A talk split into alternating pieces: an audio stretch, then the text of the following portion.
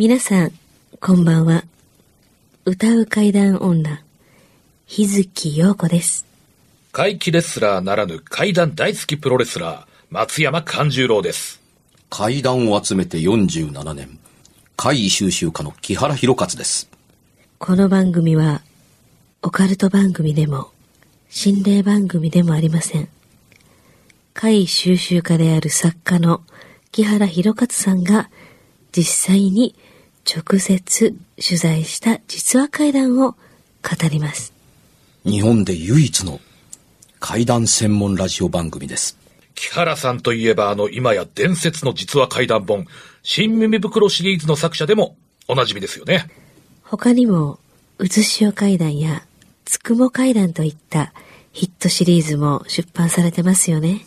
その木原さんによるこの世のものではない話、もののけの話、不可思議な話といった実話怪談を季節に関係なく毎週聞くことができるなんて、怪談マニアにとっては夢のような話ですよね。夢どころか悪夢よりも素晴らしいことですよ。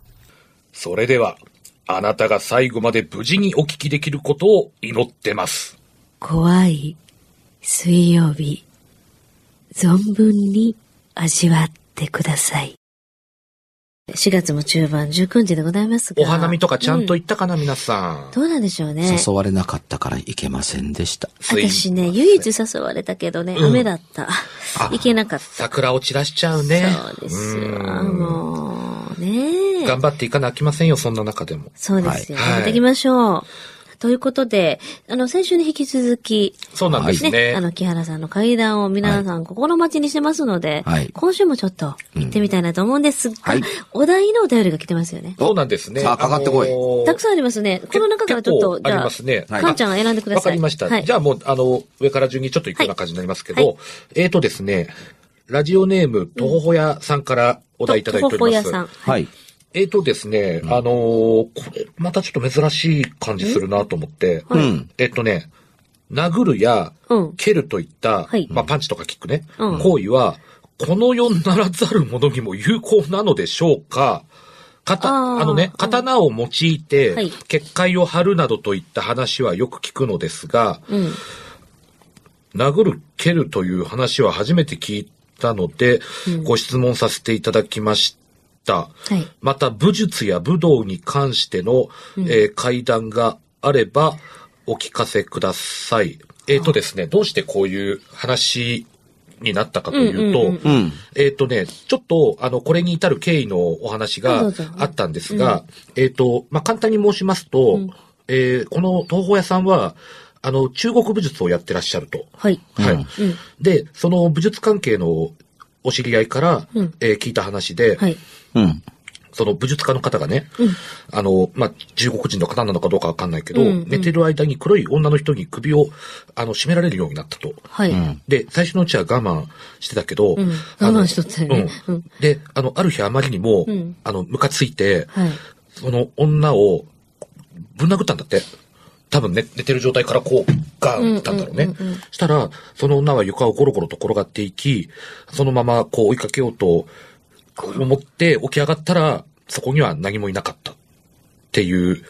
で、伝え聞きなのでリアリティがないのは重々承知ですがっていうのがあって、さっきの質問だったんですよ。昔、前にね、多分木原さんからね、うんそんな時の対処法みたいな感じで、どうなるみたいなのも、まあ、ある意味有効かなっていう話をちょっと聞い聞いたことある。そうだねあの手これ出すとかね叩く、どうなんですか？手を出すだっていう意直味では。接やからね。うん。まず、あのーあその質問よりも、あの、いただいた、あの、お手紙の、あうんの、質問にちょっとずつ、あのーはい沿っていきましょう。まず一番気になった最後のあの、うん聞いた話、うんあの、あ女の人に首絞められるから、はいあの、怒って女の人に殴った。うんこんな話はデタラメです。うーん。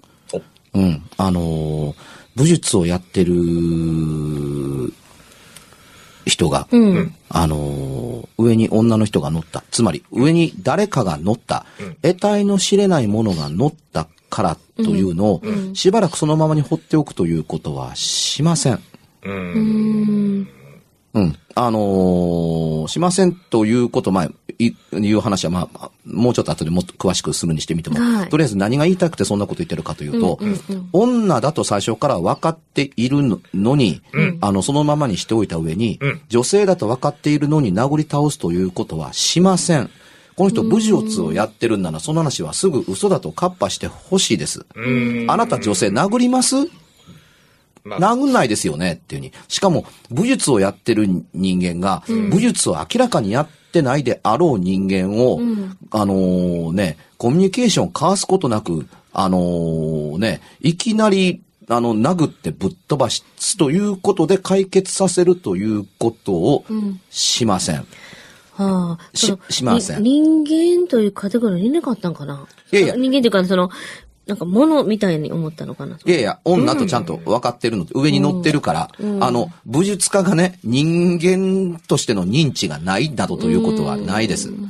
人としても、女性って言ってるからね。うん、まあ、そうなんだけど、あの、武術家をそんなに侮辱してはいけません。分からへんかったのかなということなんてないんです。で、もうちょっと分かりやすく言うと、あのーこれがそんなことないはずだっていうのはね、はい武術家の方は大概上に乗られるまでに分かるんです。うん。まあやっぱりあの、こう、戦ってる中で、こう、一番なんか不利な体勢やもん。そんな風になっちゃったら。うん、えっとね、もうちょっと言うとね、あのーん修練を積まれた方というのは、うん。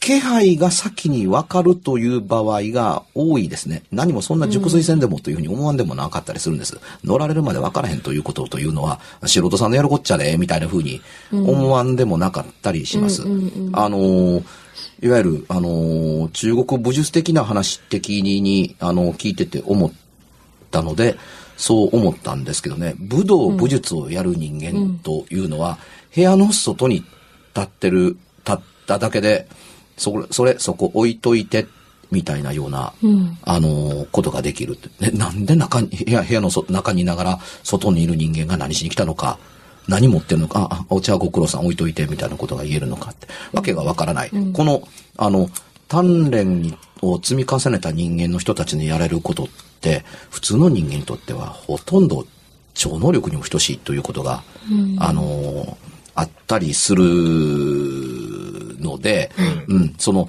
感性ってそれほど研ぎ澄ませることができるんだっていうことと、あの、武術の修行で、剣術や、あの、型以外の修行の精神的に鍛え上げられて研ぎ澄ますという修行というのは、あのーいわゆる、あの、山岳密教の方々がやられる修行と、おおむね被ってたりする場合も多かったりします。静かなところで、己をを磨き上げて、あのー心を鍛え上げてる時ということをやってるのと同時に、あのー片方は、あの、呪術で、の修行、片方は武術の修行の方を、あの、に、あの、お赴かれるわけですからねっていうところです。なので、あの、むしろ僕は刀を用いて結界を張るという話の方があんまり聞きません。うん。うん。で、あのー刀を用いて結界を張るという話をなぜ聞かないかって言ったら、それはまあ簡単で、誰も刀なんか持ってないからです。ああ、うん。銃法、刀剣類、所持取締法違反ですせっていうとかったりするから、だよね。結界張れる刀持ってる人間がけ結構行さんおった方が結構、結構怖いなと思ったりします。あの、刀なんかを使わなくて、この世ならざるものを寄せ付けないエリアを作ることができることに結界の意味があるんですよ。うん。うん。うん。それよっぽど強力なものでない限りには、道具がなければ晴れない結界なんていうようなものって、どうなのと思ったりします？それは結界でも何でもないでしょっていうふうに。いや、まあ、それはまあ、結界なのかもわからないけど、道具ありきでしょっていうふうに。あの、そんなに張りたきゃ、家の周りに紐でも張りなさい。もう目に見えた結界ですから、うん、人間でも、あれ、なんで紐張ってあるんやろちょっと入りにくいな。またげば簡単やねんけど、でも何のために紐張ってあんねやろこれまたいだらブブーってなんのかなと思うだけで、ちょっと入れなかったりしますよ。刀なんかなくたって。はい。うん。むしろ、だから、刀でできる結界って、まあなんだろうなと、あのー思ったりします。さて、あのー殴る蹴るといった行為はこの世ならざる者に有効なのでしょうかというのが本題なんです。けれども、はい。えー殴る蹴るといったことができるものにとっては有効なんでしょうね。殴ったり蹴られたりできるんやったらといううんうんうん。とこですけども、あのー殴る蹴るという発想に結びつかなければならない状況という形で出会うことは僕はおおむねないと思います。うん。あのーそれが殴って対処できるようなものであるならば、元、元より怖くはないでしょうん。確かにね。まあまあね。う。うん。だって自分の手が届いて触って何とかできるようなものって、それは人ですせ。うん。まあ、物理的なものですね。うん。け化け思ったら普通、逃げるとかね。うん。うん。いや、それにね、何もされてない人間にという前提におけるとこですけども、殴ったり蹴られたりししたくなるんですか？っていう状況があるの、まあ考というえことにもてなります。ね、ちょっと考えにくいかな、それは。ですよね。その、殴る蹴るという行為がこの世ならざるものに効くでしょうか？っていうことよりも、この世ならざるものと分かっていたら殴る蹴るは例えばしません。うん。しないですよ。ねあ逃げた方が早いし。前におっしゃってた、その、威嚇してみるっていうのは、まあ、なきにしもあらずみたいな。あれ、あれって、威嚇というよりも、この世ならざるものって大概淡いもんです。うんあのね、えー、つくも階段の最終夜に、あの、の最終夜の最終話にうん書きましたけれどもね、あの、とある人がこういう言葉を残してたりします。あの、まあ、詳しくは本に書きましたはい、けど、はい。今から20年も30年も前に今の世をカッパしたかのようなこと言うてますけどね。はい。うん。あのー今のこの世の中は、えー精進することも、えー我慢することも、あの、鍛錬に励むことも、うん。あの、できなくなってる。うん。気は心というのに、総じてこ、あのーき、心が弱くなっているので、昔のように、いつまでも居座って、どこにも動かず触りをなすような、んな強いものなんかもう街中になんかはおらんよ。うん。大概はね、小さな未練やとか、はい。小さな後悔がなんとなく残っていて、それと似たような気を集めて、うっかり人の姿ををししたりして見えるかのような、まあ映画みたいなもんだ。うん。はっきり見えるようでいて、薄くて何でもないもんだから。うん。ね、大概はね、人の気でなんとかなる。まあ、つまり、あのー前にも、あの、話した通り、はい。という柏で一つでうんうん、散ってなくなるとうん。いうもんだったり、お前の来るとこと違う、出てけみたいな大きなことを言って、柏で一つも打ったら、おらんようになったりするもんですよ。あそもそも関係ないねんから。うん。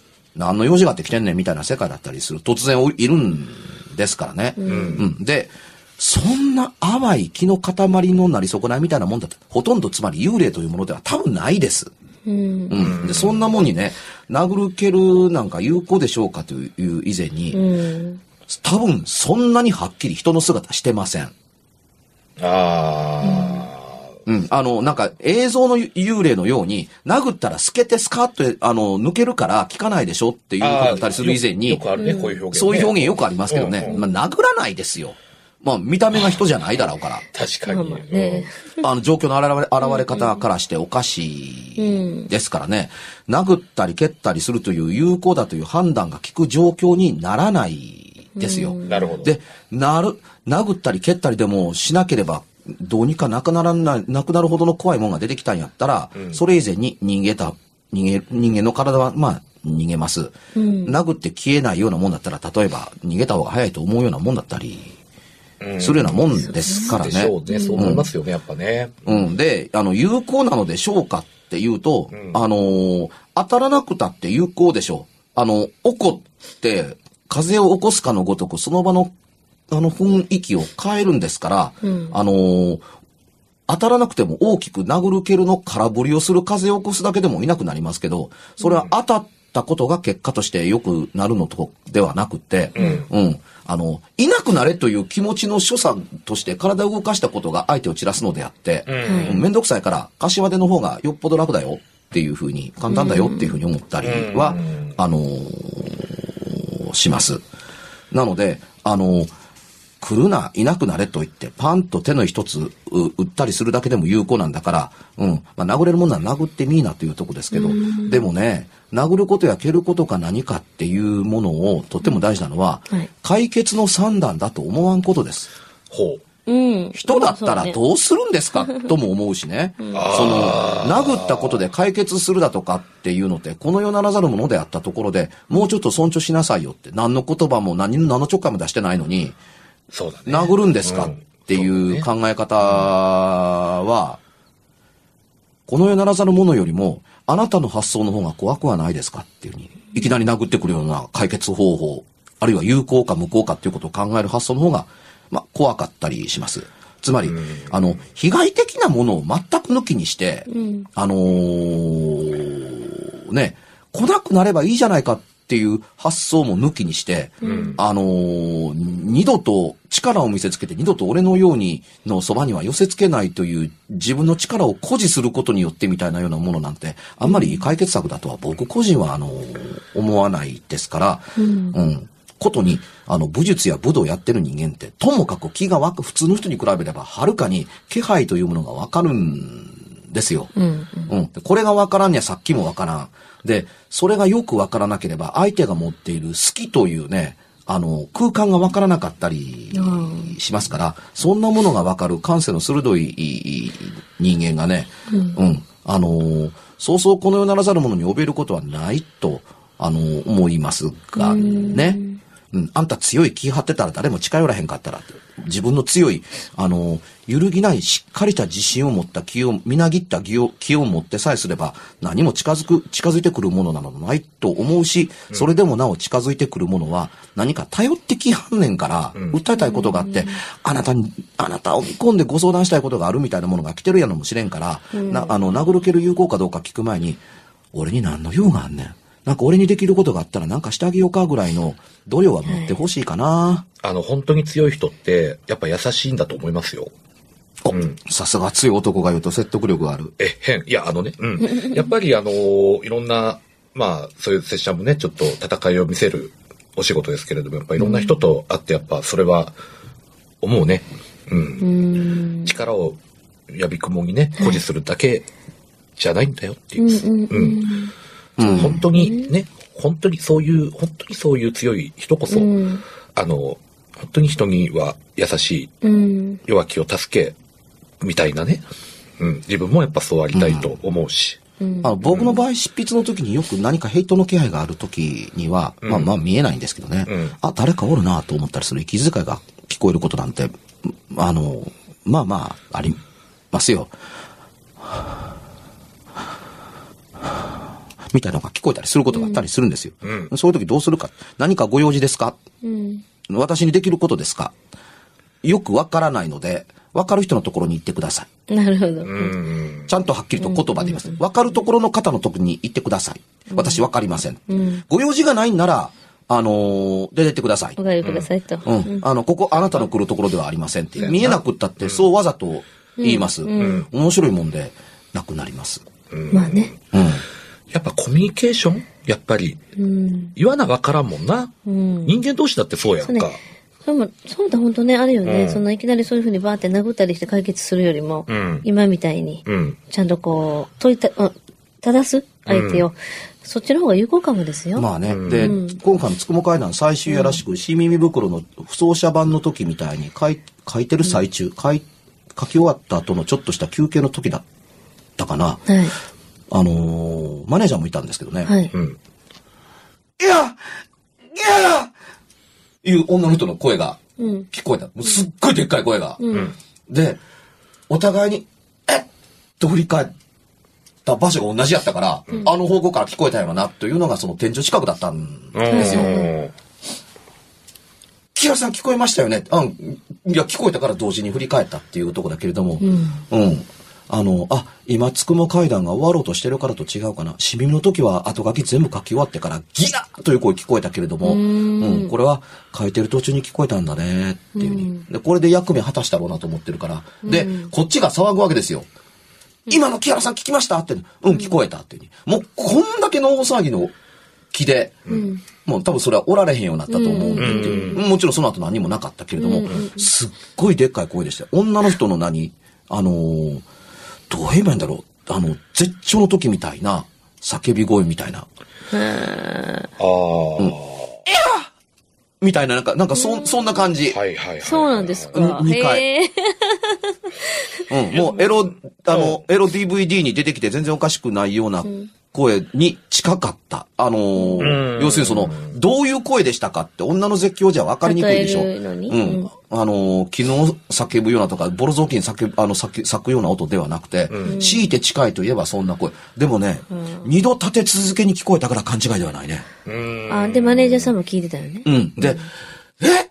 と、さ、いきなりね、何にもない事務所の中でそんな音が聞こえたら、びっくりして音の方向見ますよ、人がいるのか、みたいなで見た場所が天井のそばっん。ていうところだったりする。あそこから聞こえたよね、みたいな。どバラバラのとこ見たんじゃなくって、で、どう見てもその周りうろうろしても、あの、聞こえるもんなんか何もない。もう見た時から何もないんで。うん。でもね、あ、あのー、1夜から9夜まで書いてた9年間何にもなかったのに、10年目にこんなことが起こったから、あこの物語は終わろうと、終わろうとしてるなというところですけども、これ騒いだ段階でもういられません。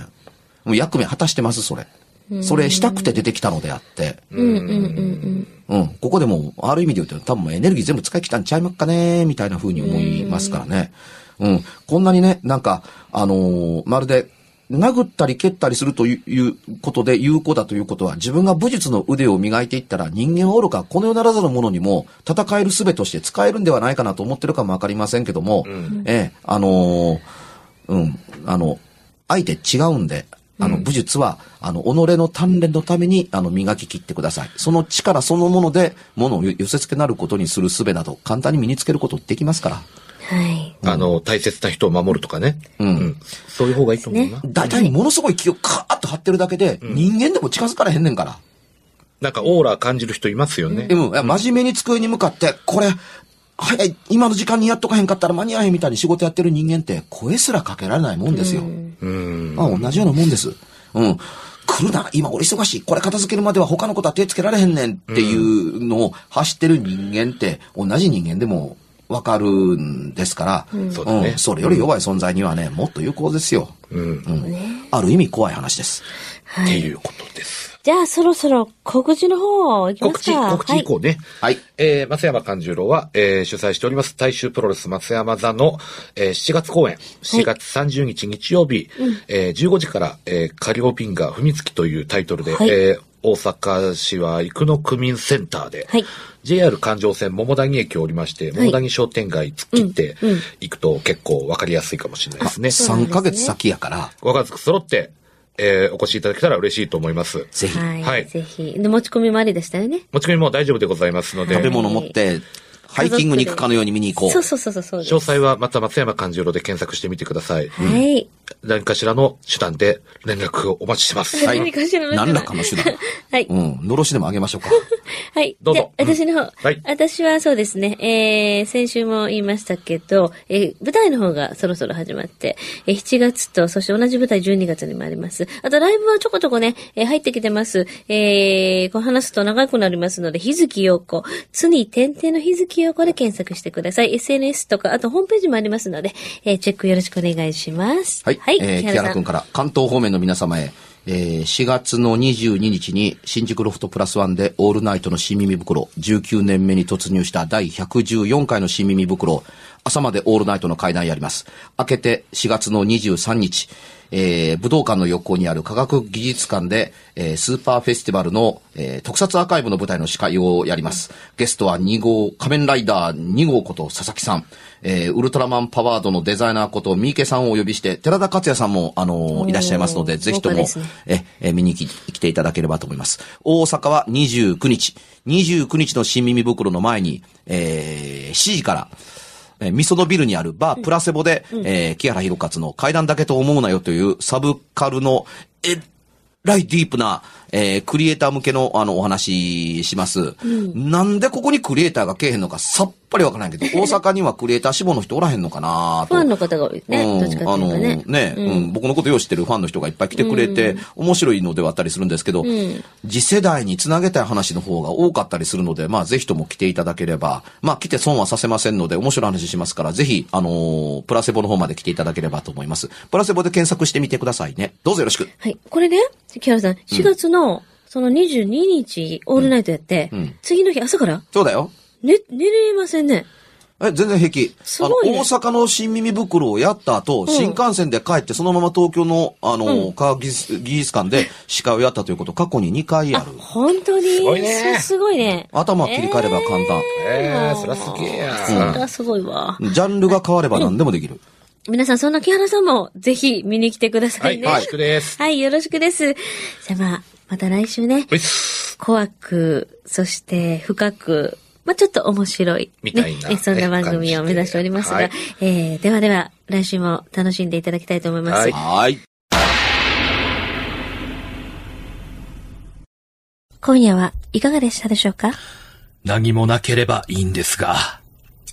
え？ちょっと、あなたの城、誰ですか？番組では、お便りや感想のほか、あなたが体験した怖い話や、あなたが聞いた身近な人の不思議な体験、また、怖い写真や、曰く因縁のあるものなどもお待ちしています。メールの宛先は、階段アットマーク、jocr.jp、k-a-i-d-a-n アットマーク、jocr.jp。ファックスは078-361-0005、078-361-0005。おはがきは郵便番号650-8580、ラジオ関西、階段ラジオ、怖い水曜日まで。ぜひ、本物の怖い話を私に教えてください。お相手は、歌う階段女、日月陽子と、階段大好きプロレスラー、松山勘十郎と、そして、階段を集めて47年。木原博一でした。それではまた来週、お耳にかかりましょう。この一週間、あなたが無事でありますように。